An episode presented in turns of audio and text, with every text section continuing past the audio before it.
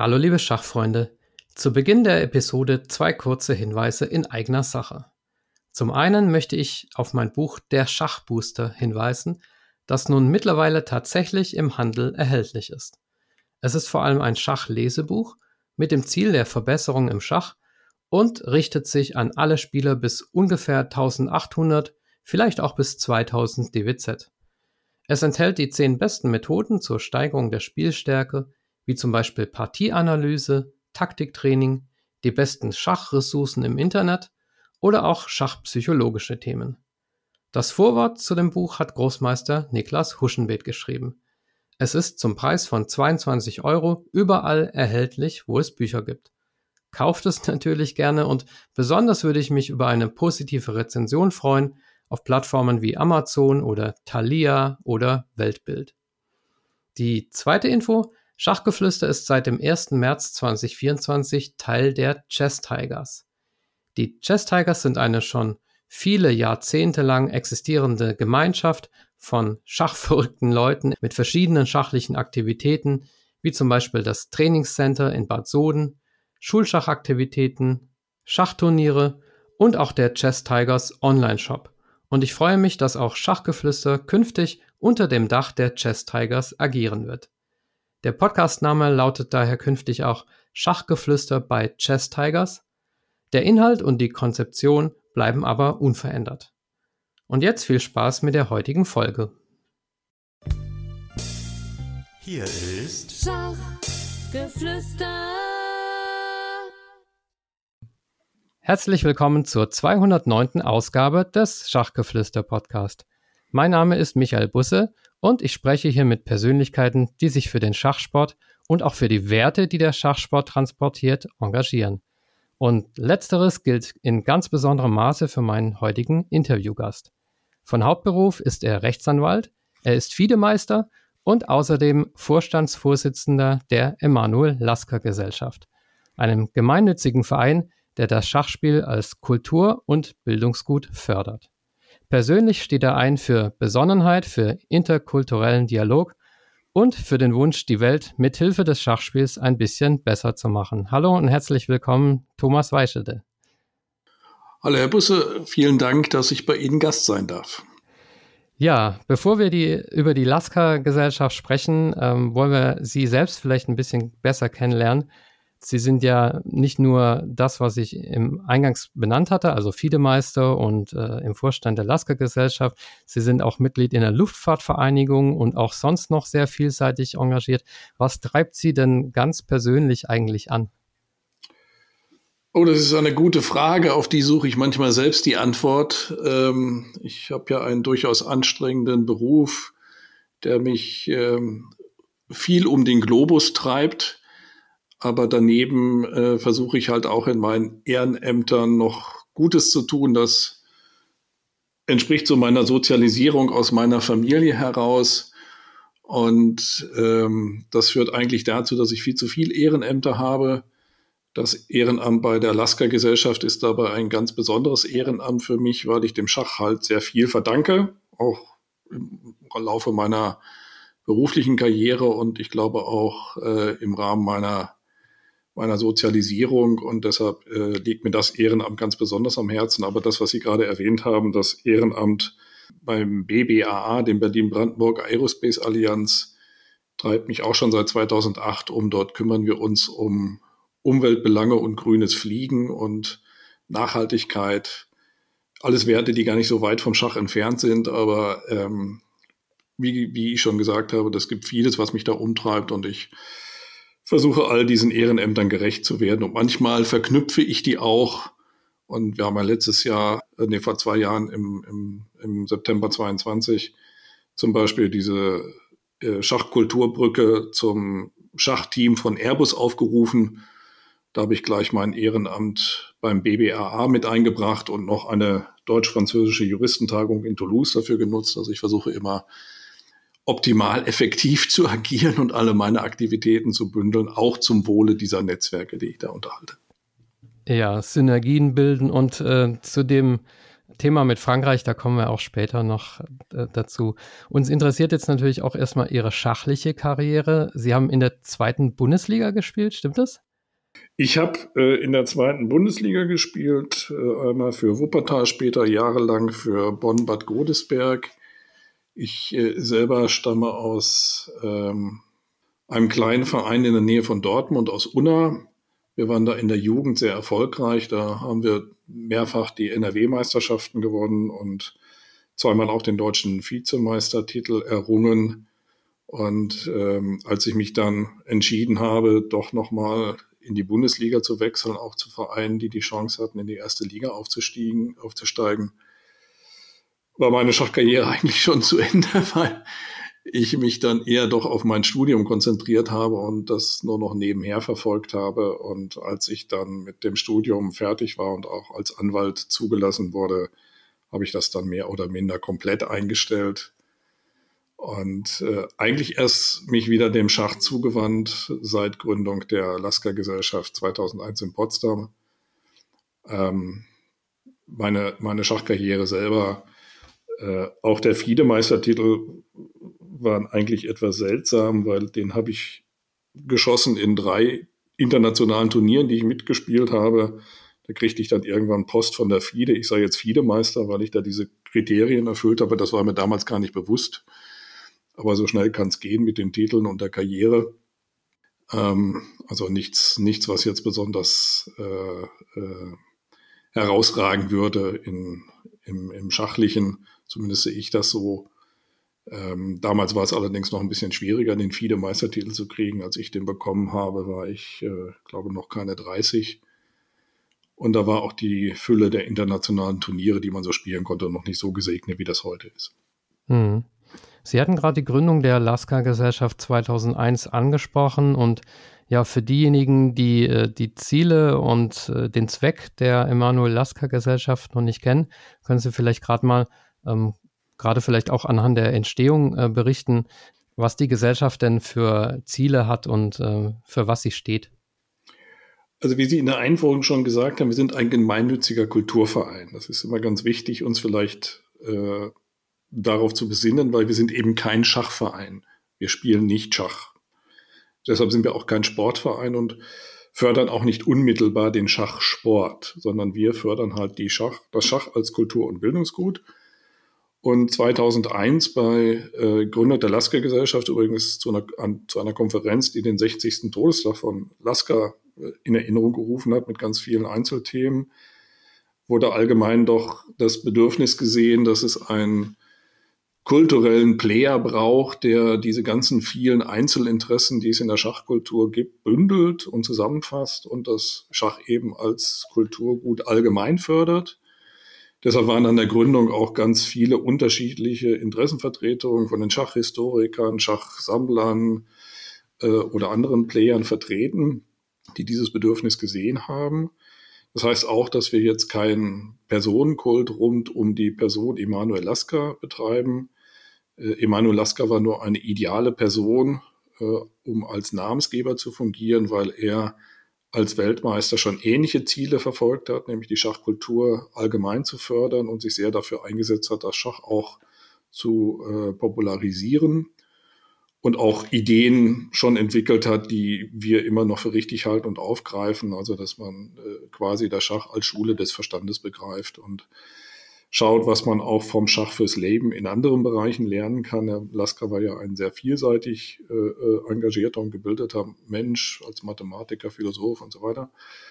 Das heißt, wir äh, haben damals in 2001, glaube ich, eine Lücke gefüllt und das tun wir auch heute noch ähm, mit ganz vielen Aktivitäten, die wir halt im Rahmen unseres Satzungszweckes aufgreifen und umsetzen. Hm. Wir kommen nachher noch zu ganz konkreten Events, die geplant sind, aber mal allgemein gesprochen, was, was meinen Sie denn eigentlich mit Schach als Kulturgut? Also was ist Schachkultur für Sie?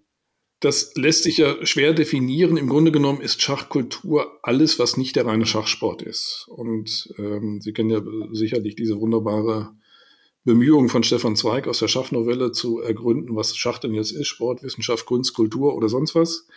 Ich glaube, das lässt sich gar nicht so genau fassen, aber für uns ist Schachkultur halt alles, was über den Schachsport hinausgeht und das Schach als Kultur gut fördern kann. Das können äh, aus der Kunst, aus der Kultur ganz unterschiedliche Aktivitäten sein. Wir haben, ich habe das gerade angedeutet, ja auch ganz viele Einzelbestrebungen, Schachhistoriker, Schachsammler, alle kümmern sich darum, das Schach quasi als eigenes Thema mit all seinen Facetten zu beleuchten. Und wir versuchen, das zu bündeln und dann eben auch der Nicht-Schachwelt näher zu bringen, um daraus wieder einen äh, Synergieeffekt für die Schachwelt zu gewinnen, weil äh, wir glauben, dass es ganz gut ist, wenn das, was das Schach so verkörpert, auch mit seinen Werten eben allgemein verbreitet wird.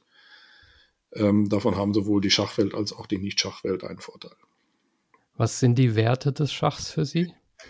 Die Werte des Schachs für uns sind äh, natürlich zum einen, dass man äh, den eigenen Geist, Intellekt und auch das eigene Sozialverhalten daran gut schulen kann, aber äh, die Werte, die der Schach eigentlich vor allen Dingen vermittelt, sind Respekt, Respekt vor dem, vor dem Gegner, ähm, Zivilcourage und Mut, auch zur eigenen Entscheidung zu stehen. Das muss man mit jedem Zug machen, den man vor sich und vor anderen rechtfertigen muss. Ein wichtiges weiteres Gut ist die Toleranz, die damit verbunden ist, weil es gibt im Schach keine Barrieren, keine sozialen Schranken. Man muss akzeptieren, dass ähm, jeder die gleichen Fähigkeiten mitbringen kann, egal wo er herkommt. Und das führt dann auch zu dem aus meiner Sicht sehr wichtigen vierten Faktor, das ist nämlich die Chancengerechtigkeit, die der Schach vermittelt. Jeder hat im Grunde genommen die gleichen Möglichkeiten, sich zu entfalten, der muss sie halt nur nutzen. Das ist zwar das königliche Spiel, aber es ist im Grunde genommen das demokratische Spiel, das wir haben sieht man mal von einem kleinen Anzugsvorteil ab, haben Schwarz und Weiß eigentlich in jeder Partie die gleichen Chancen. Das ist demokratischer geht es eigentlich kaum. Hm. Also Respekt, Toleranz, Zivilcourage, Chancengerechtigkeit. Ich äh, unterstütze es voll und, und äh, bin ja auch sozusagen ein Verfechter des Schachspiels, aber manchmal habe ich dann einen schwachen Moment und frage mich, ob das Schachspiel wirklich geeignet ist, diese, diese positiven Werte zu transportieren, weil ähm, historisch ist es ja, ich finde das Wort schrecklich, aber es ist ein Kriegsspiel. Also warum soll ausgerechnet ein Kriegsspiel diese ganzen äh, friedliebenden äh, Eigenschaften haben? Das ist ein bisschen provokant, aber. Ja, das, das, die Frage ist ja durchaus berechtigt, aber ähm, wenn man sich das Schachspiel jetzt etwas näher betrachtet, dann ist es ja ein, ein das, eine Auseinandersetzung, eine intellektuelle Auseinandersetzung mit ganz festen Regeln. Aha. Und vor allen Dingen ähm, haben eben alle die gleichen Voraussetzungen. Und wenn man sich intensiv mit dem Schachspiel befasst, dann lernt man vor allem aus meiner Sicht als erstes Demut. Nämlich Demut vor den eigenen begrenzten Fähigkeiten und äh, auch Respekt vor den Fähigkeiten des anderen. Also ich kenne keinen Schachspieler, der nicht zu Beginn seiner Karriere am Brett gnadenlos verprügelt worden ist und erstmal verlieren lernen musste. Ähm, das ist auch mir so gegangen. Und das war aus meiner Sicht eine sehr fruchtbare Schule, weil das doch äh, der eigenen Hybris sehr stark entgegenwirkt und man sehr schnell lernt, ähm, dass man eben die Werte, die ich gerade vermittelt habe, sich verinnerlichen muss, wenn man mit dem Schach denn auch Erfolg haben möchte und sich nicht selber was anderes vormachen möchte. Also es ist im Wesentlichen auch ein Spiegel vor sich selbst. Und ähm, deshalb ist das tatsächlich ein Kriegsspiel, aber es ist, wie gesagt, das demokratischste Spiel, das wir haben. Und ähm, auch sehr gut geeignet, quasi diese Werte, die ich beschrieben habe, im, in der persönlichen Erfahrung zu vermitteln. Das meinte ich vorhin auch ganz kurz mit dem Sozialverhalten, das man da trainieren kann. Wenn man mehrere Stunden einem Gegner am Brett mit festen Regeln gegenüber sitzt, dann schult das äh, das eigene Sozialverhalten und auch die, die soziale Kompetenz, das zeigen ja auch alle Studien, die äh, dazu verfasst wurden im, im Kinder- oder Jugendbereich, dass Kinder, die äh, Schach spielen, eine ganz andere soziale Kompetenz aufbauen. Mhm. Und im Zusammenhang mit den Werten des Schachs haben Sie auch zu einer Spendenaktion aufgerufen als Lasker-Gesellschaft. Und wenn Sie mögen, können Sie mal ausführen, was das genaue Ziel der Spendenaktion ist und wie man sich beteiligen kann. Also wir als Lasker-Gesellschaft sind ja dringend darauf angewiesen, dass wir für unsere Projekte Spenden akquirieren. Wir haben gerade mal 3000 Euro Mitgliedsbeiträge im Jahr. Damit kommt man nicht weit bei all den Aktivitäten, die wir entfalten. Und ähm, ich wollte ganz bewusst mit ab diesem Jahr die Schachwelt oder den Schachsport ein bisschen mit einbeziehen, weil ich davon ausgehe, dass man auch dort die Erkenntnis haben muss, dass wir für, die, für den Schachsport ja auch was Gutes tun, wenn wir immer mehr Leute mit dem Schach vertraut machen und die Leute halt zum Schach bringen. Wir haben in Deutschland 105.000 organisierte Schachsportler. Und äh, meine Vorstellung und Hoffnung ist, dass sich dort die Erkenntnis durchsetzt, dass es wichtig ist, auch außerhalb des Schachsportes die Player zu fördern, unter anderem eben auch die Lasker-Gesellschaft. Und deshalb haben wir einen Spendenaufruf gestartet, den wollen wir jetzt jedes Jahr wiederholen. Man kann jetzt im Februar, also noch bis morgen, heute ist der 28. Februar, bis morgen spenden. Da gibt es einen Spendenaufruf auf unserer Homepage. Ähm, wir erbitten eine Spende in Höhe von 32 Euro, also gerade mal 50 Cent äh, pro Schachfeld oder eben ein Euro pro Schachfigur auf dem Brett. Eigentlich keine großen Beträge. Und äh, die investieren wir dann natürlich in unsere Projekte.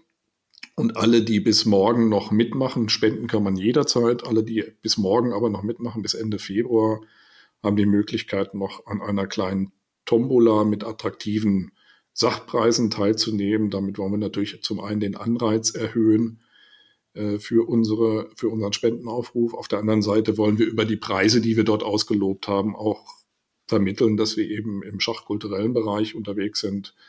Hauptpreis ist zum Beispiel unsere dreibändige Lasker-Trilogie auf Englisch mit Signaturen der Herausgeber, die zurzeit ungefähr schon mit einem Wert zwischen 3.000 und 4.000 Euro gehandelt wird. Also das sind durchaus wertvolle Sachpreise, die wir dort anbieten, die man auch nicht irgendwo käuflich erworben, erwerben kann, sondern eben nur über uns bekommt. Und ähm, mal schauen, wie das angenommen wird in diesem Jahr. Äh, möglicherweise braucht es dafür noch ein bisschen länger als jetzt nur dieses Jahr. Ähm, aber ich hoffe, dass sich die Erkenntnis durchsetzt, dass in der Schachwelt eben alle Player zusammenwirken müssen und die Schachkultur ein unerlässlicher Bestandteil auch für die, für die organisierte Schachsportwelt ist. Vielleicht noch mal kurz zur äh, Lasker-Gesellschaft. Also die hat ja, ähm, wie man äh, vernehmen konnte, einen ganz neu zusammengesetzten Vorstand ähm, mit zwei jungen Damen auch als Vorstandsmitgliedern. Können Sie die beiden kurz vorstellen und vielleicht auch erläutern, welche Impulse Sie sich von den beiden erhoffen? Äh, sehr gern. Also ich bin, bin sehr stolz darauf, dass wir es endlich geschafft haben, Frauen für den Vorstand der Lasker-Gesellschaft zu gewinnen. Wir waren bis dato eigentlich immer ein reiner Männerclub. Noch dazu äh, mit mir als fast jüngsten Mitglied und ich werde auch in diesem Jahr schon 60. Ähm, das sind keine guten Voraussetzungen, zumal wir auch äh, Jugend- und Kinderschach und Frauenschach insbesondere fördern möchten. Und da bedarf es natürlich auch Sachverstand seitens der Frauen. Und es ist uns gelungen, zwei junge Frauen für den Vorstand zu gewinnen, die beide auch sehr aktiv sind in der Schachwelt. Das eine ist Anna Endres, die war in der Jugend, äh, glaube ich, mehrfach deutsche Jugendmeisterin, spielt äh, in der ersten Frauenbundesliga für die SG Löberitz. Dort spielt auch Rebecca Schuster, die ist dort auch Mannschaftsführerin bei der SG Löberitz. Und ähm, beide bringen also eine, eine große äh, schachliche Erfahrung aus dem Schachsport mit, aber eben auch darüber hinaus vielseitig engagiert im, im Bereich der Schachkultur und beide aber auch beruflich stark eingebunden und äh, belastet, haben sich trotzdem bereit erklärt, uns in der Lasker-Gesellschaft zu unterstützen. Und das ist natürlich für uns ein unglaubliches Fund, mit dem wir wuchern können, weil wir nicht nur jetzt jüngere Generationen dabei haben, sondern auch eine weibliche Sicht. Und ich bin auch ganz felsenfest davon überzeugt, dass die Zukunft des Schachs weiblich sein muss, weil ähm, dort einfach nochmal eine ganz andere Sichtweise eingebracht wird. Die Schachwelt ist doch sehr stark männerdominiert oder noch männerdominiert. Ich hoffe, dass sich das mit den jüngeren Generationen jetzt wandelt und ändert und auch viel mehr Frauen im schachsportlichen Bereich Funktionärsaufgaben übernehmen. Das kann, kann dem Schach nur gut tun. Hm. Und eine weitere Frau, die man auch auf ihrer Homepage findet, äh, in der Schachecke, ist äh, Elisabeth Petz. Die hat nämlich einige Lasker-Partien äh, analysiert. Also ähm, das kann man da ähm, abrufen. Gibt es eigentlich bei Ihnen eine besondere ähm, Partie von Lasker, die Ihnen äh, gefällt? Also zu, zum einen verbindet uns natürlich auch mit Elisabeth Peetz schon eine unglaublich lange Zusammenarbeit. Sie ist ja auch äh, weit über den Schachsport hinaus als Botschafterin des Schachs unterwegs und sie hat uns den persönlichen Gefallen getan, ähm, im Alice Caller doch sehr wichtige Partien von Lasker mal äh, zu kommentieren. Kann, ich kann nur jeden einladen, sich das mal anzuschauen. Das ist ein Genuss. Und ähm, wenn Sie mich persönlich nach meiner Lieblingspartie von Lasker fragen, mhm. ähm, es gibt eigentlich eine Fülle von, von Partien, die ich bei Lasker sehr beeindruckend finde. Eine ganz besondere Affinität habe ich natürlich zur zehnten Partie des Wettkampfes 1910 gegen Karl Schlechter. Ich glaube, jeder kennt diese spektakuläre Partie. Lasker lag in, in dem Wettkampf auf zehn Partien mit einer Verlustpartie hinten und musste die letzte Partie, äh, zumindest nach der offiziellen Lesart, unbedingt gewinnen, um den Gleichstand zu, zu äh, erlangen und den Weltmeistertitel zu behalten. Und ähm, es ähm, gibt eine ganz persönliche Beziehung zu diesem Wettkampf, weil ich halt einen der WM-Tische äh, damals aus Wien, es wurde ja zur Hälfte in Wien und zur Hälfte in Berlin gespielt, äh, habe und nicht die Partie an der, äh, äh, nicht der Tisch, an dem die zehnte Partie gespielt worden ist. Also ich habe jetzt keinen Tisch mit Bissspuren von Schlechter, der in den Tisch gebissen hat, nachdem er die zehnte Partie damals verloren hat, sondern ähm, das ist halt eine ganz besondere Beziehung zu diesem Wettkampf und zu dieser Partie. Und es war ja auch eine unglaublich spektakuläre Partie, diese zehnte Partie des Wettkampfes, die Lasker dann nach einem sehr aufregenden Kampf äh, für sich entscheiden konnte das ist, glaube ich, so typisch für das, das Schach, das Lasker da gespielt hat. Hohe Risikobereitschaft, aber eben auch hohes Können. Ähm, gibt aber auch eine Fülle von, von, von anderen Partien. Lasker hat ja in seiner unglaublich langen Karriere unglaublich viele hervorragende Partien gespielt, die jetzt auch noch äh, in allen Lehrbüchern zu finden sind. Da hatte er auch die große Fähigkeit, quasi ganz unterschiedliche Stile zu adaptieren und dann auch erfolgreich Schach zu spielen. Also es gibt ja, er war ja nicht nur 27 Jahre Weltmeister, sondern hat ja quasi von 1890 bis noch 1936, also eine unglaublich lange Zeit für die damaligen Verhältnisse jedenfalls und heute auch noch Weltklasse Schach gespielt. Hm. Also aus den 30er Jahren Partien, da hat er noch den, den Weltmeisterschaftskandidat Max Oewe geschlagen in der spektakulären positionellen Partie. Oder denken Sie nur an das äh, doppelte Läuferopfer, dass er äh, gegen Bauer die Partie, ne? Oder ähm, diese, diese spektakuläre Partie gegen Pillsbury, wo der Turm auf C3 und A3 mehrfach geschlagen konnte und der dann im Mattangriff da gewonnen hat. Also das sind alles eine Fülle von, von Partien, die kennt, glaube ich, jeder Schachspieler oder sollte sie kennen. Und ähm, da, da habe ich jetzt nicht so die Lieblingspartie, sondern es gibt ja ganz, also er hat ja auch wunderbare Angriffspartien und wunderbare äh, äh Endspielpartien gespielt. Nicht? Also das, das, das ist schon eine Fülle, die man bei ihm entdecken kann, die auch eine Vielseitigkeit zeigte, die damals eben auch nicht alle Weltklasse-Spieler hatten. Nicht? Also es gibt vielleicht noch Aljechin und Capablanca so in seiner Zeit, aber die anderen hatten das damals zumindest in dem Maße noch nicht. Ja, also ich fand diese Partie mit diesem doppelten Läuferopfer gegen Bauer, ähm, die, die hat mich persönlich sehr begeistert, aber ja, also. Ja, die ist schon sehr spektakulär. Ja. Waren Sie eigentlich schon in seiner Geburtsstadt? Das ist ja dieses berühmte äh, Berlinchen oder Balinek. Ja, sicher. Wir, äh, wir sind da als Lasker-Gesellschaft engagiert. Es, ähm, die Stadt Balinek pflegt ja das Gedenken an Lasker sehr intensiv. Es gibt auch einen eigenen Park in der Stadt und ein paar Denkmäler. Ähm, und seit kurzem auch wieder ein alljährliches Memorial in Form eines eintägigen äh, Schnellschachturniers. Das habe ich jetzt auch zweimal mitgespielt und versucht, dort auch Kulturabende zu initiieren. Die Stadt Balinek ist auch von uns zu unserem Ehrenmitglied erklärt worden. Und wir versuchen, die schon sehr stark zu unterstützen, was auch ein bisschen damit zusammenhängt, dass Lasker ja in Balinek, damals Berlinchen, am 24. Dezember 1868 geboren wurde. Das ist heute Polen.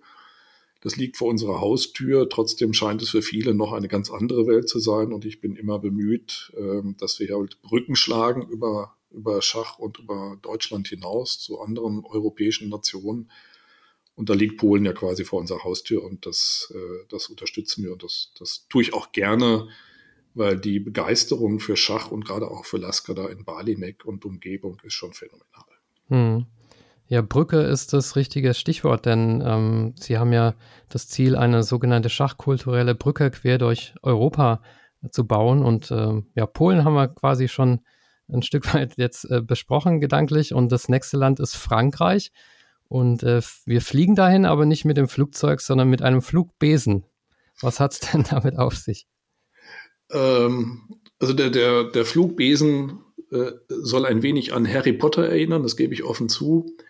Nein, ähm, ich hatte ja schon eingangs erwähnt, ähm, dass ich viel beruflich und über andere Ehrenämter auch in anderen Branchen unterwegs bin. Und wir hatten halt 2022 ein, eine große Tagung mit der Deutsch-Französischen Juristenvereinigung in Toulouse. Das habe ich dann gleich genutzt, das Schachteam von Airbus, Karte zu verhaften, diese europäische Brücke mit uns aufzubauen, also deutsch-französisches Verhältnis äh, zu intensivieren.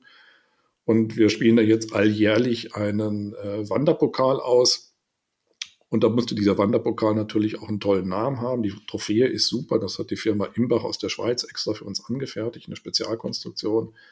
Das ist halt ein, ein Flugbesen. Ähm, das haben wir natürlich auch ganz bewusst deshalb gewählt, weil sich äh, jeder, der auf dieser Tagung oder bei dieser Veranstaltung war, natürlich gefragt hat, was ist denn ein Flugbesen? Und damit konnte man die größte Aufmerksamkeit generieren.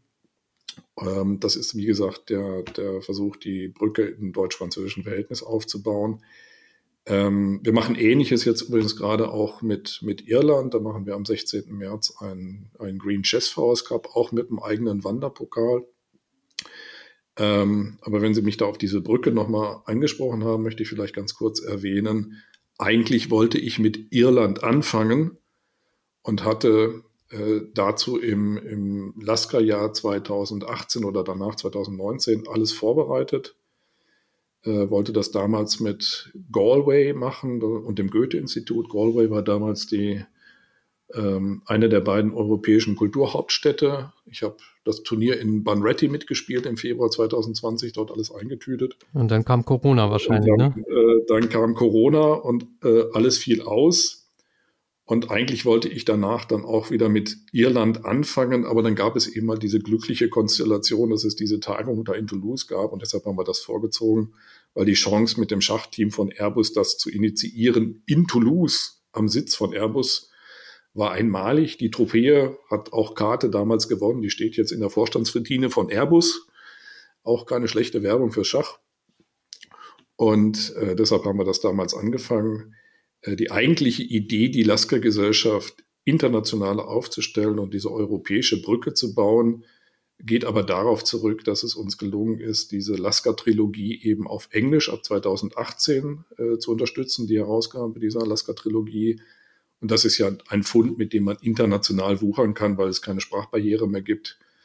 Und äh, wir dann eben die Möglichkeit haben, auch die internationalen Player darüber vernetzen zu können. Ja, und äh, ja, Irland hatten Sie angesprochen, den Chess, Green, Green Chess Flowers Cup. Gibt es da noch was zu ergänzen, zu ergänzen? Das ist ja auch an einem besonderen äh, irischen Tag oder irischer Nationalfeiertag, ne?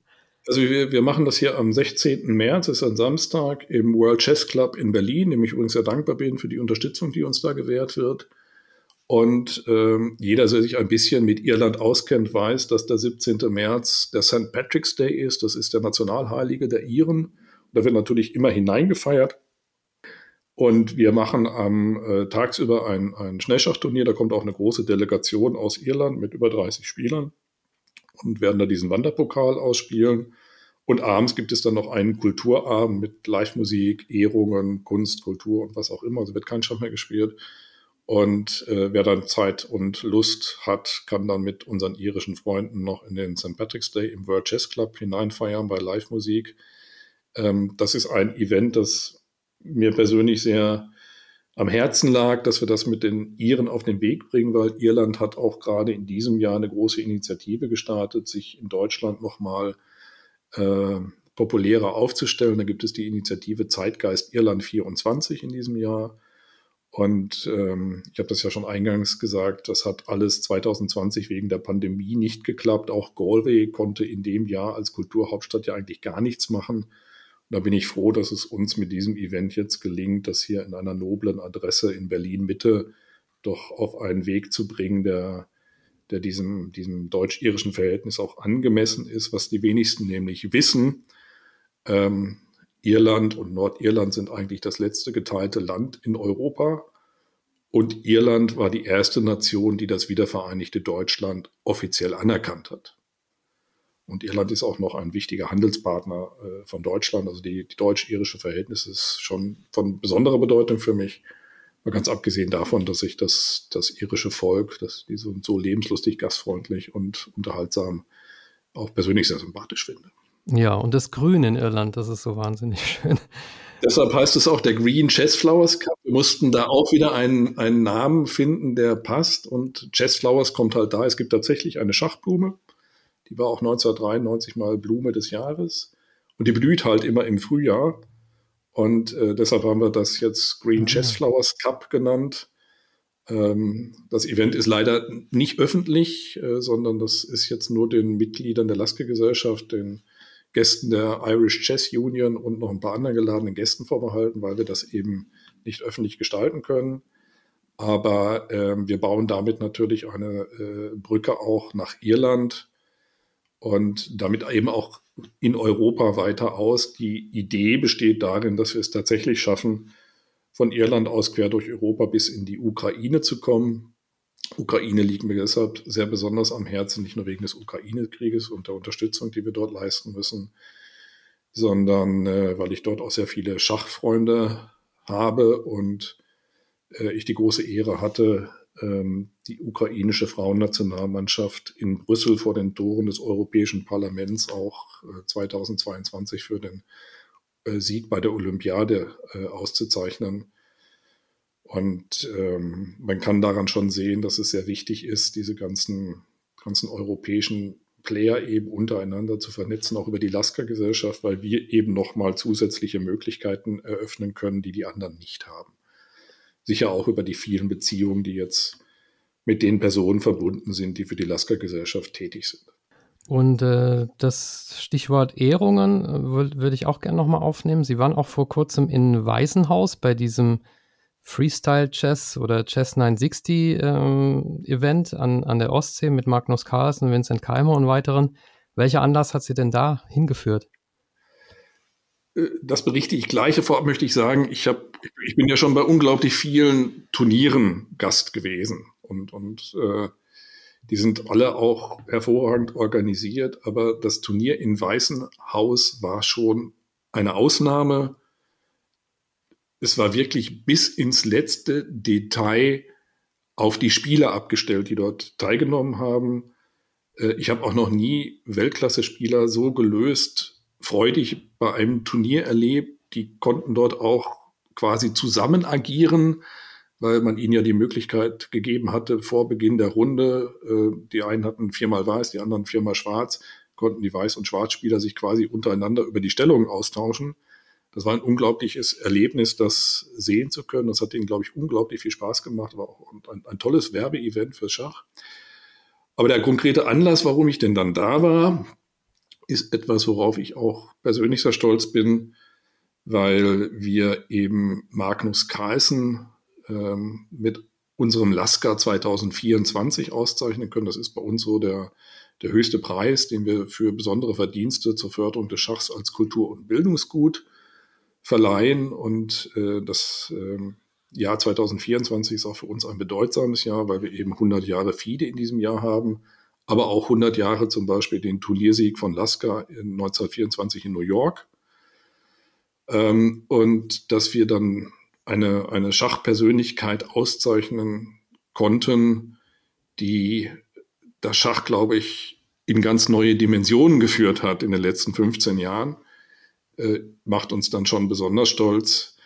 Und äh, Magnus hat sich darüber auch sehr gefreut. Und was er für ein, ein toller und fairer Sportsmann ist, zeigt sich vielleicht daran, er, das, das, die Ehrung wurde vorgenommen zu Beginn der K.O.-Runde. Und da hatte er sogar die erste, erste Partie gegen Firusia verloren und musste am nächsten Tag unbedingt gewinnen, hat sich aber nicht nehmen lassen, abends dann am Bankett auch zu kommen und die Ehrung zu absolvieren. Ähm, das ist schon äh, beeindruckend, was für eine Persönlichkeit der Magnus ist. Und ja, die sind für das Schach ganz wichtig und ich freue mich, dass er diese Ehrung da entgegengenommen hat. Was halten Sie denn von Chess 960 als Format? Also ist das für Sie die Zukunft des Schachs oder ergänzt es das klassische Schach oder wie sehen Sie das? Äh, also ich selber muss sagen, dass ich vor Weißenhaus eigentlich keinen richtigen Zugang äh, zum Freestyle Chess oder Chess 960 hatte. Ich bin erstmals bei diesem Turnier richtig damit in Berührung gekommen und bin seitdem eigentlich begeistert weil äh, es den großen Vorteil bietet, dass man gerade nicht einfach Wissen runter spielen kann und muss, sondern äh, quasi mit dem ersten Zug äh, sich selber was Neues erarbeiten muss. Das ist auch, glaube ich, das, was den Spielern unglaublich viel Spaß gemacht hat. Also ich glaube schon, dass das für das Spitzenschach, in dem die computergesteuerte Vorbereitung ja bis zur Perfektion quasi ausgereizt ist, äh, die Zukunft sein wird. Äh, für das breite Schach sicherlich nicht. Da wird das klassische Schach weiterhin seine Bedeutung haben. Ich glaube auch, dass beides nebeneinander weiter existieren wird. Das klassische Schach hat immer noch viele Facetten, die äh, noch nicht ergründet sind und, und, und auch vieles bieten. Aber ich selber war wirklich überrascht, wie, ähm, wie interessant und unterhaltsam diese, diese Optionen des Freestyle Chess sind und ich glaube schon, dass man darüber auch ganz viele Personen außerhalb der Schachwelt äh, noch erreichen kann, weil eben gerade dieses ganze theoretische Background-Wissen über Eröffnungen, Mittelbildstrukturen und so weiter äh, keine Rolle mehr spielt und deshalb auch der Einstieg für, für Dritte in diese Form viel leichter ist, obwohl es auf den ersten Blick ja viel komplexer erscheint. Aber es ist halt ein sehr konkretes Schach, das da gespielt werden muss mit strategischen Entscheidungen, die jeder für sich halt neu treffen kann und muss und wo auch die Spitzenspieler noch äh, in, in der Findungsphase sind, ja. Also das war, fand ich schon sehr, sehr beeindruckend und ähm, äh, ich, ich schaue mal, ob wir das mit der Lasker-Gesellschaft auch künftig ein bisschen intensiver aufgreifen, weil ich glaube schon, dass es dort ein, ein wachsendes Interesse auch in der Schachwelt für diese Form geben wird. Vielleicht eine kleine Nachfrage zu den Preisen. Sie hatten den Lasker als Hauptpreis erwähnt. Was gibt es noch und nach welchen Kriterien gehen Sie bei der Vergabe Ihrer Preise vor? Also wir haben äh, 2018 ist ja weltweit das Lasker-Jahr gefeiert worden, auch vom Weltschachbund. Das war der 150. Geburtstag von, von Emanuel Lasker. Das Lasker-Jahr hat bei uns ein bisschen länger gedauert als 2018, wo wir ganz viele Veranstaltungen hatten von ähm, Dezember 2017 bis März 2019. Und wir haben uns gefragt als Lasker-Gesellschaft, was können wir denn tun, um quasi die Schach Welt und die Schachszene noch ein bisschen aufzuwerten. Und da ist uns die Idee gekommen, dass wir ganz besondere Preise verleihen, weil wir den Eindruck hatten, das gibt es in dieser Form noch nicht, äh, zumindest nicht in einer gewissen Regelmäßigkeit. Und deshalb haben wir ähm, 2018 erstmal zwei Preise ausgelobt. Das ist einmal unser Lasker, den vergeben wir alljährlich für besondere Verdienste zur Förderung äh, des Schachs als Kultur- und Bildungsgut. Und dann der Viktor, der ist benannt nach unserem Ehrenmitglied Viktor Kortschneu, der ähm, wird verliehen für besondere Verdienste zur Förderung des Schachs als Schachsport. Das haben wir inzwischen noch ergänzt äh, um eine Vera, weil uns dann aufgefallen ist, wir fördern zwar die Frauen, aber wir verleihen nur Preise, die nach Männern benannt sind. Und deshalb haben wir den schachsportlichen Preis noch um eine Vera ergänzt, benannt nach der ersten Schachweltmeisterin Vera Menschik. Und wir haben das Ganze dann noch ergänzt um einen Tata-Cover. Tata-Cover war ja ein wunderbarer Schachkommentator, der unglaublich viele, viele Sprüche äh, auch, ne? Äh, ja, äh, er hat, glaube ich, Sprüche geprägt, die heute noch jeder Schachspieler kennt oder auch außerhalb der Schachszene bekannt sind. Und den vergeben wir halt äh, äh seit 2022 an Persönlichkeiten, die sich in besonderer Weise darum verdient gemacht haben, Schach in den Medien zu fördern. Beim Tatakova sind die Preisträger Georgi Sulaidis, den wir 2020, äh, 22 geehrt haben, besser bekannt als äh, The Big Greek. Äh, oder beim Lasker äh, haben wir ganz viele Personen und Institutionen ausgezeichnet, wobei wir im Lasker-Jahr ähm, eben die Besonderheit hatten, dass wir dort acht Lasker und acht Victor verliehen haben, also insgesamt 16. Ähm, das haben wir dann aber wieder reduziert. Die Preise werden momentan nur äh, alljährlich einmal vergeben. Hm. Jetzt haben wir ja über äh, die europäische schachkulturelle Brücke gesprochen. Wenn wir den Kreis noch ein bisschen weiterziehen zum Weltschachbund äh, FIDE. Die FIDE war ja, soweit ich das mitbekommen habe, immer ein, ein Partner der Lasker-Gesellschaft, aber sie wird ja jetzt von einem russischen Präsidenten angeführt, der zwar schachlich gute Arbeit macht, aber ähm, sich ja immer wieder mit russischen Militärs ablichten lässt. Und wenn man dann die Werte anschaut, über die wir gerade gesprochen haben, ist es ja sehr schwierig. Und trotzdem haben offenbar viele europäische Schachverbände damit kein Problem. Und die FIDE wird ja dieses Jahr, Sie hatten es angesprochen, 100 Jahre alt und eigentlich möchte man ja mitfeiern. Wie, wie meistern Sie diesen Spagat? Das, auch das ist eine gute Frage, die sich nicht so einfach beantworten lässt. Ähm, ich möchte mich auch mit politischen Aussagen jetzt zurückhalten. Ich glaube, dass niemand wirklich zwei Meinungen zu diesem brutalen Überfall von Russland auf die Ukraine haben kann. Ähm, aber wir haben eben dieses Problem beim Weltschachbund. Wenn man sich objektiv mal die Arbeit anguckt, dann spielt das dort eher keine Rolle, aber es gibt da diese politische Belastung. Das führt auch dazu, dass ähm, wir uns natürlich fragen müssen, wie wir damit umgehen wollen. Wir selber werden sicherlich schon würdigen, dass der Weltschachbund in seinem 100-jährigen Bestehen auch vieles erreicht hat. Ähm, auf der anderen Seite werden wir uns da jetzt nicht in eine Öffentlichkeit begeben, die den Eindruck erwecken könnte, dass wir da auch nur ansatzweise jemanden unterstützen, der im Umfeld von Putin steht. Das ist auch ganz klar. Das widerspricht allen Werten, die wir vertreten. Ähm, aber es gibt auch unterhalb des Radars ganz viele Möglichkeiten, das Schach und, und das, was der Weltschachbund verkörpern möchte, zu fördern, ohne das jetzt mit den Personen zu machen, die da aktuell in Führungspositionen sind. Äh, ich möchte auch nicht über diese Personen urteilen. Ich glaube nicht, dass die wirklich frei in ihren Entscheidungen sind. Ähm, und man ihnen da auch vieles aufzwingt. Und ich möchte auch nicht in der Position äh, dieser, dieser Person sein. Das ist sicherlich auch für die ein schwieriges Spagat, das sie da bewältigen müssen. Ähm, wir selber haben uns jetzt dazu entschlossen, ähm, am 20.07., das ist ja der Tag des Schachs und auch der Tag, an dem die FIDE gegründet wurde, nicht in Paris an der Veranstaltung der FIDE teilzunehmen, sondern in Berlin hier ein eigenes Event zu machen, um an, an diesem Tag eben das Schach insgesamt zu fördern. Ähm, und dass der Weltschachbund äh, 100 Jahre alt wird, ist ja nichts, was man jetzt verstecken muss. Schwierige Situation, aber das ist vielleicht eine kluge Lösung. Wir sollten auch noch ein paar Worte zur Situation des Schachs in Deutschland äh, verlieren, denke ich. Sie haben sich auch in den letzten Jahren, ähm, als es so ein bisschen gekriselt hat, ähm, äh, geäußert mit einem, weiß nicht, kann man sagen, offenen Brief, glaube ich, auf, auf Chessbase. Wie beurteilen Sie denn jetzt die äh, aktuelle Lage in, in Schachdeutschland allgemein? Also ich bin weiterhin davon überzeugt, dass wir eigentlich eine sehr positive Entwicklung des Schachs in Deutschland und auch insgesamt in der Welt haben. Das ist kurioserweise auch ein bisschen auf die Pandemie zurückzuführen, weil sich halt in der Pandemie viele über Online dem Schach genähert haben. Und dann kommt noch hinzu, dass wir diesen wunderbaren Erfolg der Netflix-Serie The Queen's Gambit hatten. Diese Serie hat erstmal unglaublich viele Frauen zum Schach gebracht und sie hat auch gezeigt, dass Schach eigentlich sexy sein kann. Das ist ja der Erfolg dieser Serie hängt ja nicht damit zusammen, dass es da um Schach ging, sondern dass das auf eine Art und Weise unterhaltsam dargestellt wurde, die Leute den, dem Schach auch näher gebracht haben. Das merke ich auch überall in, in unseren Aktivitäten.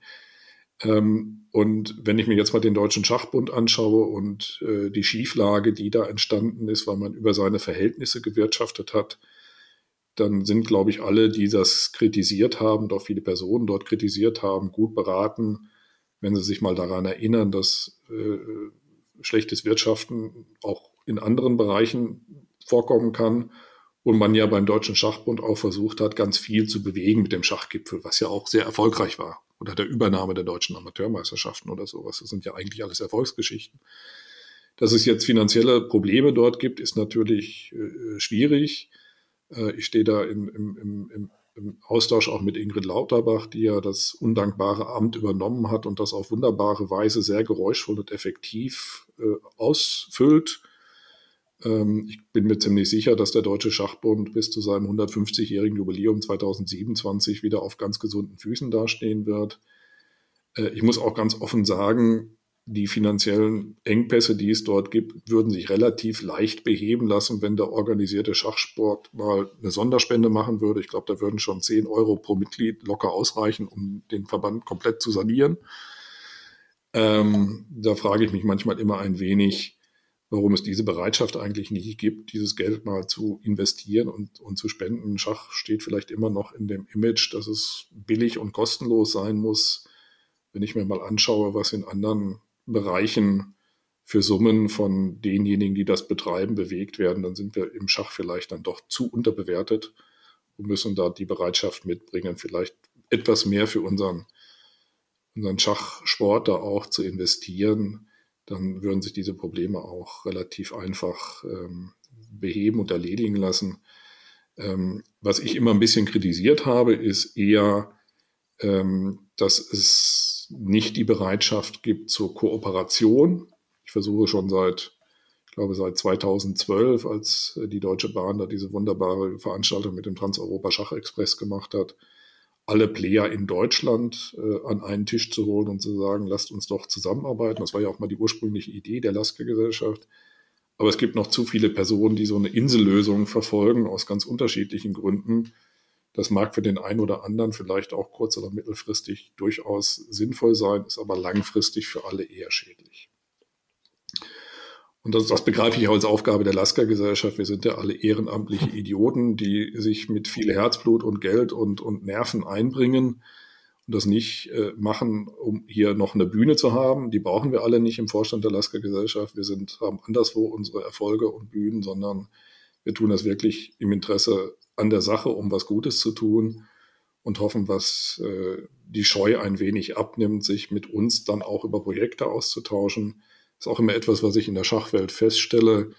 Viele, viele machen ganz viel, wissen aber gar nicht, dass es uns gibt und kommen dann manchmal sehr spät mit ihren Initiativen und einer fertigen Vorstellung auf uns zu, die wir dann auch so nicht mehr unterstützen können, die aber ganz anders hätte aussehen können, wenn man uns frühzeitig eingebunden hätte. Es gibt ganz wenige, die das machen. Wir unterstützen ja vieles, Jubiläen von Schachvereinen, Schachveranstaltungen, Ausstellungen über Schach und so weiter und so weiter. Und äh, da würde ich mir schon mal wünschen, dass man vielleicht gemeinsam daran arbeiten würde, so, ein, so einen schachkulturellen Kalender aufzustellen. Ja, ich glaube, das ist auch etwas, was Sie umtreibt, dass einfach mal alle Veranstaltungen zusammengetragen werden, die sich mit dem Thema Schach befassen, über, also über den reinen Turniersport hinaus. Weil ich glaube, dann wäre dieser Vernetzungsgedanke viel einfacher zu handeln und wir könnten dann auch viel zielgerichteter ähm, solche Initiativen unterstützen, weil manche Sachen gingen einfach an uns vorbei. Hm, das heißt, wenn man als Verein irgendwie eine Idee hat, die mit Schachkultur zu tun hat oder als Verband, dann wären Sie da auch durchaus, je nachdem, äh, bereit für eine Kooperation. Ja, sicher. Wir, wir unterstützen ja auch schon Verbände oder Vereine, die jetzt 100, 100-jähriges Bestehen oder 150-jähriges Bestehen äh, gefeiert haben. Wir unterstützen Veranstaltungen Schach im Kiez. Da hatten wir Ende letzten Jahres eine wunderbare Veranstaltung hier am Mehrenplatz in Berlin. Da ist eine Kiez-Initiative auf uns zugekommen. Das ist eigentlich ein soziales Projekt. Die haben sich gefragt, was können wir für die sozial benachteiligten Kinder in unserem Kiez tun? Und dann sind sie auf die Idee gekommen, ein Schachturnier zu organisieren. Das haben wir natürlich sofort unterstützt. Und am Ende sind dort, äh, ich glaube, 50 oder 60 äh, Kinder zusammengekommen aus mehr als 20 Nationen, die den ganzen Tag äh, äh, nicht nur Schach gespielt haben, sondern sich erstmals am Brett kennenlernen konnten, ausgetauscht haben, völlig friedlich, die Erfolgserlebnisse hatten, die respektiert wurden. Das ist, glaube ich, war für die ein unglaublich wichtiges und tolles Ereignis. Ich hoffe, dass das dieses Jahr wieder stattfindet, aber das muss ja nicht auf Berlin begrenzt sein, das machen wir auch woanders. Es gibt auch andere Sachen, die wir unterstützen. Sie kennen sicherlich diese, dieses Event in, in Hamburg, linkes gegen rechtes Alsterufer oder mhm äh, äh, ähnliches mehr. Das sind ja durchaus tradierte Veranstaltungen oder äh, Schachausstellungen, die stattfinden, die auch von den Schachsammlern mitorganisiert werden oder von, von einigen anderen, die versuchen, Schachmuseen aufzubauen. Da gibt es auch eine Initiative aus Dresden. ähm, im Gedenken an Wolfgang Uhlmann, der bei uns auch Ehrenmitglied war, da ein Schachmuseum aufzubauen. Das unterstützen wir auch. Ich hätte jetzt nach einem Emanuel Lasker Museum noch gefragt. Das wäre doch auch was Schönes. Ja, äh, äh, wir haben auch tatsächlich äh, lange die Idee verfolgt, ein eigenes Schachmuseum aufzubauen. Ähm, ich, ich kann auch verraten, dass es dazu mit namhaften Persönlichkeiten aus der Schachwelt eine sehr ernste und weit fortgeschrittene Initiative gab, hier in Berlin das umzusetzen. Das wird dann, kommt dann alles gar nicht an die Öffentlichkeit. Das ist dann ganz kurz vor der Umsetzung daran gescheitert, dass äh, die zugesagte Finanzierung wieder zurückgezogen wurde. Schade. Und ähm, ja, sehr schade, war sehr, sehr arbeitsintensiv und äh, Frustration war dann auch sehr groß. Ähm, wie gesagt, das bleibt dann manchmal hinter den Kulissen, hat aber dann bei uns auch dazu geführt, dass wir uns dazu entschieden haben, jetzt nicht mehr ein eigenes Schachmuseum zu machen, übrigens auch nicht in Berlin, weil das hier möglicherweise untergehen würde, sondern eher woanders. Und deshalb unterstützen wir andere Initiativen. Es gibt ja schon bei unserem Kooperationspartner SG Löberitz ein eigenes Schachmuseum. Zu Löberitz haben wir ja eine ganz besondere Beziehung, weil Anna und Rebecca jetzt bei uns auch im Vorstand sind. Aber wir unterstützen den Verein auch schon seit Ewigkeiten. Der ist ja selber auch ein 2021 150 Jahre alt geworden, ist auch Gründungsmitglied des Deutschen Schachbundes gewesen. Und äh, es gibt, wie gesagt, jetzt diese andere Initiative in, in Dresden. Es gibt aber auch weitere Initiativen in Süddeutschland. Ähm, und ähm, ich hoffe mal, dass, dass wir es noch schaffen, äh, wirklich ein, ein Schachmuseum aufzubauen. Es gibt ja auch dieses Schachdorf in Ströbeck, das auch ein eigenes Schachmuseum hatte, das abgebrannt ist. Da unterstützen wir auch den Wiederaufbau ähm, weil ich glaube, dass man solche Orte auch braucht. Und äh, wir haben ja noch die, die Schachsammler, das habe ich auch schon erwähnt. Die, die möchten ja auch ganz gerne ihre Nach- oder ihre Sammlungen gerne irgendwo unterbringen, wo sie auch bewahrt werden und nicht dann irgendwann äh, die, die Sammlungen verkaufen müssen. Also da, da haben wir noch ganz viele Schätze, die wir hoffentlich auf diese Art und Weise für die Nachwelt erhalten können. Aber auch das muss alles finanziert werden und unterstützt werden. Äh, und dafür brauchen wir eben auch Mittel und deshalb auch zum, unter anderem deswegen auch der Spendenaufruf. Ja, also die Themen äh, gehen nicht aus. Und dass Sie ähm, ja auch Juristin, würde ich gerne noch eine kleine juristische Diskussion führen, denn Emanuel Lasker war einer der ersten, die äh, für so ein äh, ja, Urheberrecht äh, des Schachspielers an seinen Partien gekämpft haben, wie später auch Robert Hübner zum Beispiel. Lasker hat es mit Musikern verglichen und hat damit argumentiert, dass die Gesellschaft eine Pflicht habe, Schachspielern als so Art Künstlern ein finanzielles Auskommen zu finanzieren. Und deswegen hat er gesagt, dass eben Schachnotationen ähm, ja, dem, den Spielern zustehen. Ich glaube, dass das der Verbreitung des Schachspiels nicht so wirklich zuträglich wäre, wenn, wenn man die Spieler für die Überlassung der Partienotation bezahlen müssten. Wie, wie sehen Sie das? Ähm, also der, der, die Idee, die dahinter steckt, kann ich verstehen. Äh, rechtlich war sie nicht besonders fundiert, ähm, weil das Urheberrecht das nicht hergibt. Das, da haben sich auch schon, schon viele andere Juristen daran versucht und die Herleitung äh, dazu äh, dargetan. Ich glaube, es gibt auch von, von Wolfgang Unziger dazu eine, eine Abhandlung, warum das nicht greift. Ähm, ich will das jetzt gar nicht weiter aufgreifen und, und vertiefen. Ich finde die Vorstellung im Ergebnis auch etwas seltsam. Wenn ich dann meinen mein Gegner matt setzen möchte, dann muss ich erst bei einem anderen Spieler um die Lizenz bitten, den Zug auszuführen, weil er ihn schon vorher mal gespielt hat. Ist irgendwie ein bisschen komisch. Aber ähm, Scherz beiseite, äh, das, was Lasker damit ja eigentlich verbunden hat, war eine, eine Aufwertung des Schachs und der Schachspieler, um auch das Profischach zu fördern. Ja.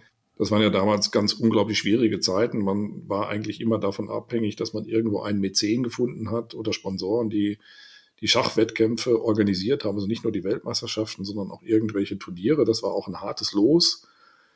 Und ähm, da gab es eben auch viele Schachprofis, die damals zur Weltelite gehörten, die nicht vom Schach wirklich gut leben konnten, sondern wirklich in Armut gelebt haben. Sie erinnern sich ja, Schlechter ist zum Beispiel verhungert.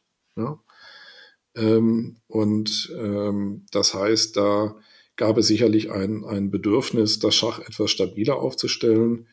Das ist etwas, worüber, worunter das, das, das äh, Schach ja auch heute noch ein bisschen leidet. Es gibt zwar dieses organisierte Schach, die machen auch Liga-Wettbewerbe und ähnliches mehr, Aber wenn Sie sich die, die großen internationalen Turniere außerhalb des, des äh, Bereichs der FIDE oder der nationalen Verbände angucken, dann hängen die halt doch immer davon ab, dass es einen Sponsor gibt und dieser Sponsor das eben auch äh, weiter durchzieht. Schauen Sie nur jetzt die, die Turniere in Amerika, da im, im, äh, äh weißt du, im Schachclub St. Louis oder ähm, hier in Deutschland auch Baden-Baden oder Dortmund ohne Sponsoren, die diese Turniere unterstützen, die ja ganz, ganz, ganz wunderbare ähm, Turniere sind, äh, wäre das gar nicht möglich. Das ist halt ein Dauerproblem, die Finanzierung dieser ganzen Geschichten.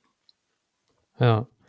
Äh, letzte Frage. Kein Schachinterview ohne das Thema Cheating.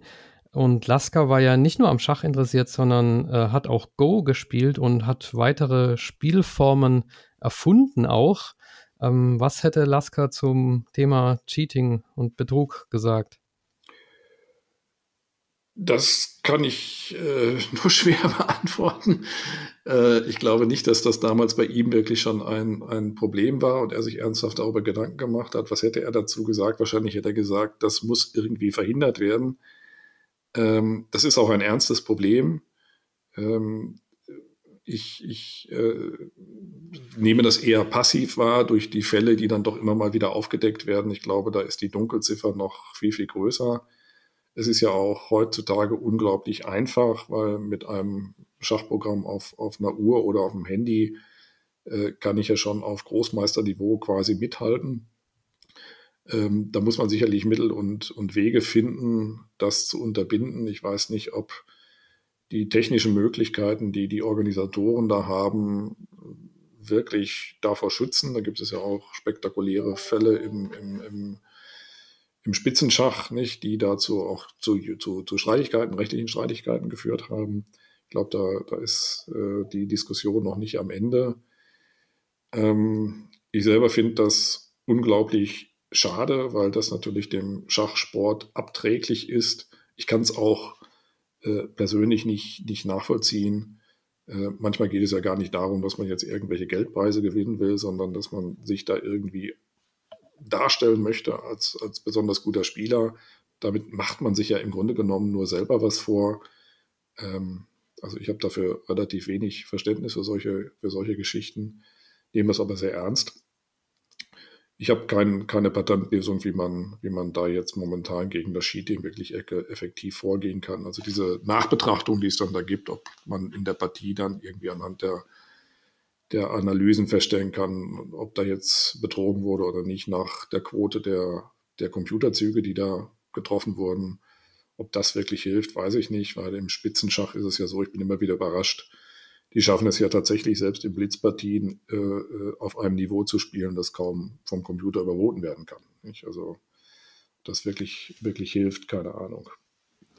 Ja, also das wird auf jeden Fall ein Thema bleiben. Und ich glaube, ja, wir haben ein recht umfassendes Bild über die Aktivitäten der Lasker-Gesellschaft gewonnen, auch wenn es natürlich noch viel mehr äh, gäbe. Und ja, ich finde, diese Idee, eben Schach zu nutzen und ähm, ja, die Aspekte, die kulturellen Aspekte, um das Schach zu nutzen, um eben ähm, Gutes zu tun, um Kulturen miteinander zu verbinden, äh, finde ich sehr schön.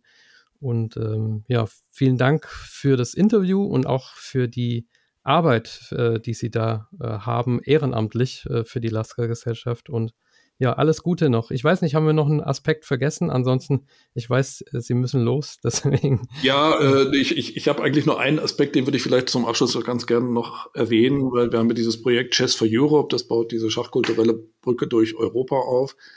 Aber wir haben letztes Jahr auch noch ein weiteres Projekt aufgelegt, das mir persönlich auch sehr am Herzen liegt und vielleicht auch so diesem ehrenamtlichen Engagement, das ich immer überall verfolge, doch sehr entspricht.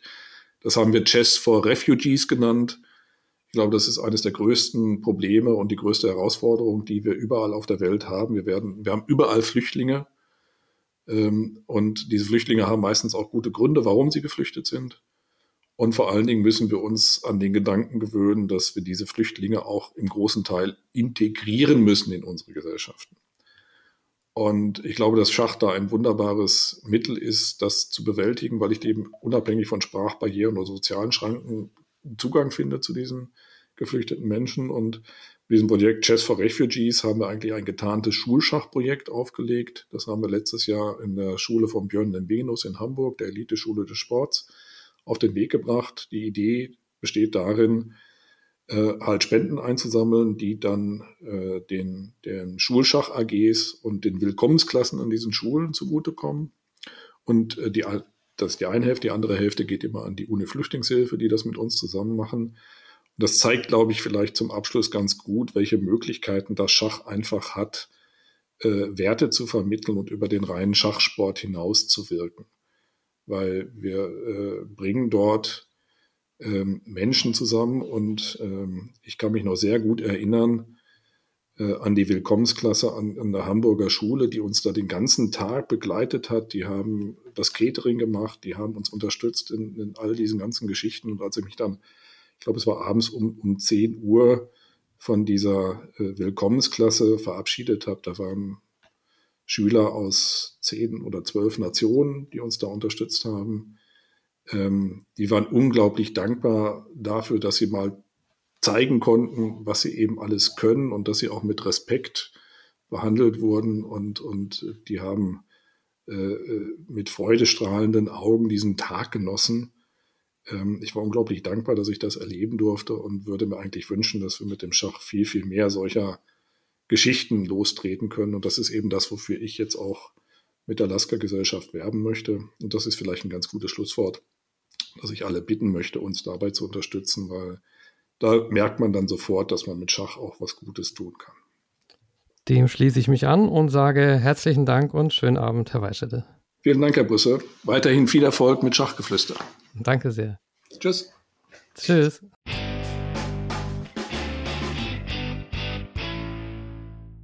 Liebe Schachfans, ich hoffe, die heutige Folge hat euch wieder gefallen. An dieser Stelle möchte ich auf den Schachkalender schachtermine.com hinweisen. Inzwischen ist das Deutschlands umfassendster Schachkalender. Und wenn ihr euer eigenes Turnier, euren Anfängerkurs, euren Vortrag oder was auch immer publizieren wollt, dann geht das auch mit der Eintragen-Funktion. Also alle Termine rund ums Schach auf schachtermine.com.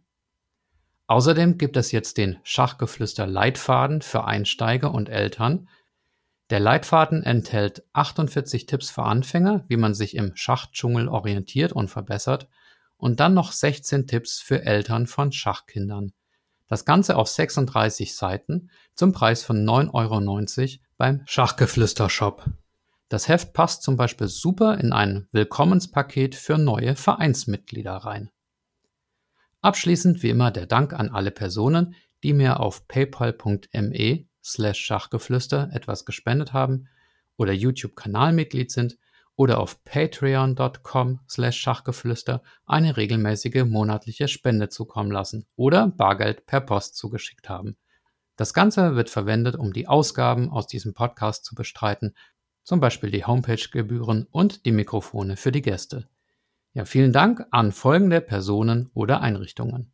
Andreas Virux, Armin Züger, Benjamin Steinhilber, Dieter Riegler, Frank Rothmann, Friedhelm Küch, Güven Mannay vom interkulturellen Schachverein Zatransch Club 2000, Hans aus Berlin, Dr. Joachim Meyer-Brix, Manuel, Manuel Rüther, Marc Hofmann, Markus Schirmbeck, Oliver Bremer, der mysteriöse Peter, Peter Hug von DSSP, die Schulschachprofis, Peter Schach, die Internetseite schachtraining.de, Sven Ossenberg, Thomas Hasin und Tim Bialuszewski. Vielen Dank an euch, macht's gut, euer Michael